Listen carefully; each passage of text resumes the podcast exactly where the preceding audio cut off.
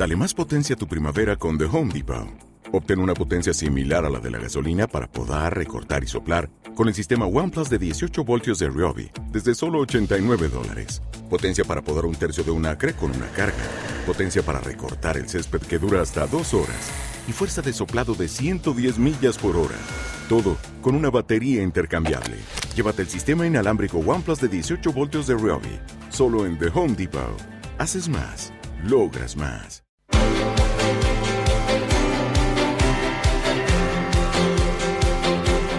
El Foro de la Inversión.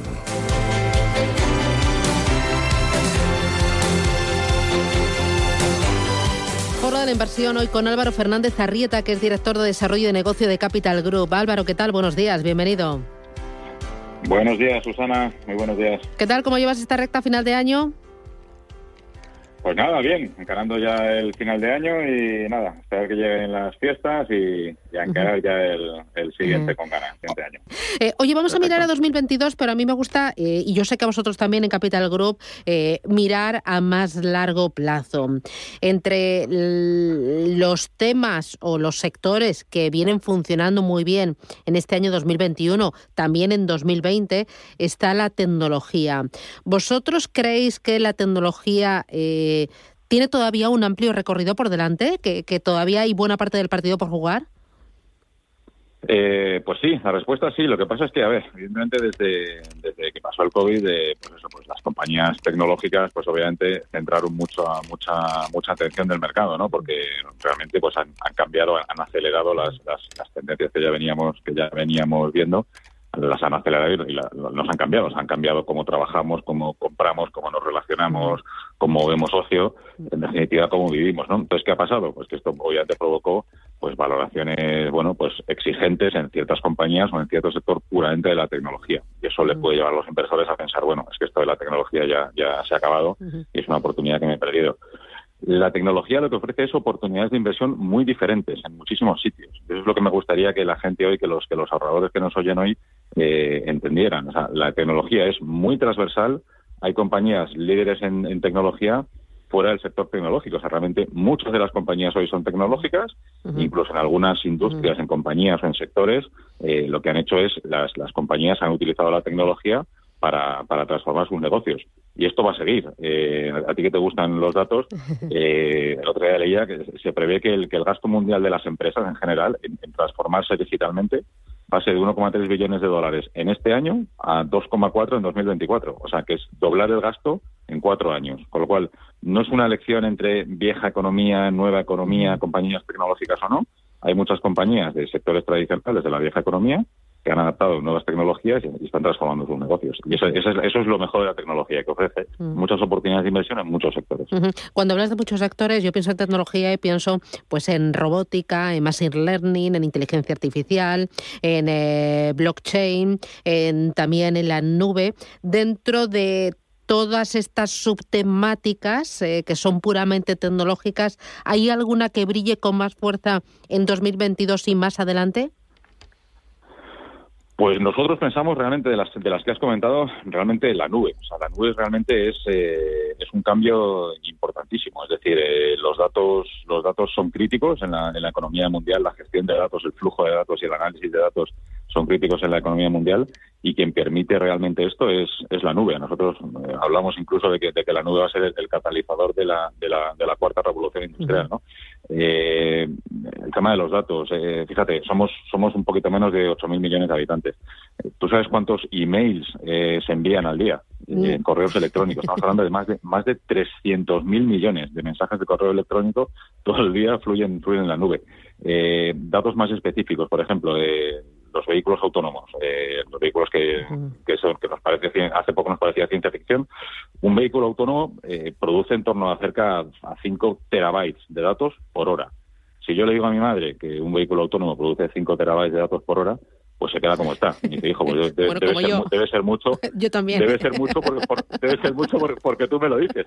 Con lo cual, es, es, muy bueno, es muy bueno ponerlo en contexto, poner, poner en contexto lo que es, lo que es un terabyte. O sea, un, un terabyte es eh, equivale más o menos pues como a, a ocho móviles, ocho dispositivos móviles de los que de los que todos manejamos, es un terabyte. O sea, un terabyte pues puedes almacenar, eh, pues no sé, como 250.000 fotos, eh, 500 horas de vídeo, 6 millones de páginas de documentos. Eso en un terabyte. Pues un vehículo autónomo produce 5 terabytes por hora.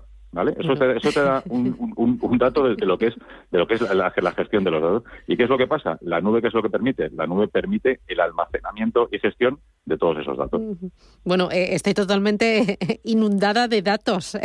la verdad es que cuando has dicho lo de los correos electrónicos, 8.000 millones de habitantes, 300.000 millones de correos electrónicos, ¿no? Digo, madre mía, sí, sí. aunque luego yo lo pienso, digo, madre todo lo que mando, todo lo que recibo, necesito a alguien que me ordene, que me... Y, o sea, me parece un auténtico milagro, pero también piensas en los WhatsApps, en, en las fotografías. Ahora, ¿cuántas fotografías tenemos? Y bueno, ¿y cuáles perdemos? En, eh, eh, en los Instagram es, es, es, es, bárbaro, ¿no? Y ya si te pones en, el papel no de las personas, sino de las empresas, es, eh, es brutal. dentro de la nube, o sea, entiendo que habrá que tener un equipo muy cualificado un equipo que sepa discernir qué empresas tienen más capacidad de crecimiento, qué empresas son las que eh, tienen una mejor caja. O sea, eh, es muy difícil, ¿no? Porque también son empresas que estarán sufriendo una gran transformación en sus procesos, eh, adaptándose a, a, esta nueva realidad y a ese futuro, ¿no? Que está cambiando. Sí, claro, efectivamente. O sea, si yo fuera un ahorrador ahora, yo digo esto, digo, oye, ¿y yo cómo puedo claro. invertir en esto? ¿no? Claro, al, final, al, final, la nube, la nube es un concepto pues, pues muy etéreo que, que lo que hace es facilitar muchas cosas. ¿no? Yo creo que por, por facilitar un poco la, la vida a, lo, a los ahorradores, eh, nosotros podemos podemos distinguir entre, como entre, entre, tres grandes bloques ¿no? dentro del mundo de la nube. O sea, por, por un lado, los, los facilitadores, que son aquellas compañías que, que permiten o aquellos eh, sectores o industrias que permiten que exista la nube, los proveedores de soluciones, o sea, los que nos permiten acceder a esa nube, y luego todos los, todos los todos los beneficiados por esa nube, ¿no? Dentro de los del primer bloque de los de los facilitadores, pues hablamos fundamentalmente de lo que está tan de moda los, los, los semiconductores, los, los componentes, al final eh, cualquier cosa, lo estamos viendo ahora con el tema de con el tema de los de, de la gestión de suministros, uh -huh. prácticamente todo necesita un, un semiconductor desde desde el coche a la nevera, a, a, al móvil, a, a cualquier cosa, ¿no? Y esa es una industria muy concentrada, es prácticamente un, un oligopolio. Si nos vamos, esos son los, los facilitadores los, los, que permiten que exista la nube. Luego, los, los proveedores de soluciones, a los, los que nos permiten a nosotros, a los usuarios, eh, acceder.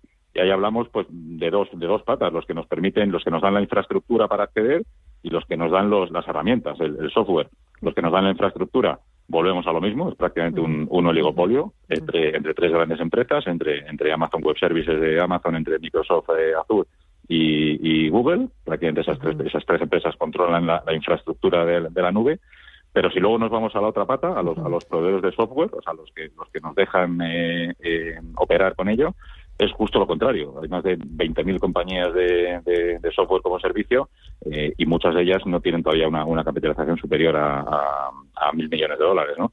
Con lo cual, esa es, esa es un poco, y luego están, por supuesto, todos los, todos los, los, los que se benefician y eso sí que es transversal. Ahí podemos encontrar beneficiados de la nube en todos los sectores, ¿eh? ya sea sanidad, energía, transporte, eh, consumo, construcción, lo que quieras. ¿no? O sea, básicamente, por resumírselo a la gente, eh, facilitadores, que son los, los, que proporcionan, los que permiten que exista la nube, los proveedores de soluciones, que son los que nos permiten a los usuarios acceder, acceder y luego por último pues los, todos los todos los beneficiarios uh -huh. de la nube ya digo que, que, son muchísimos en cualquier sector. Uh -huh. eh, entiendo que la mayoría de estas compañías estarán en Estados Unidos no aunque serán empresas totalmente globales porque aunque la sede esté en Estados Unidos son empresas eh, cuyos clientes están en cualquier parte del planeta Efectivamente, efectivamente, esa es la, esa es la idea. Y sabes que nosotros desde hace, bueno, desde hace muchísimo tiempo ya en, en, en Capital Group vinimos diciendo el tema de, pues eso, de la nueva geografía de inversión, ¿no? De que tiene cada vez menos sentido invertir a nivel geográfico, invertir en, bueno, voy a, voy a apostar por cómo va la economía en Estados Unidos, a la economía en Europa, a la economía en Japón,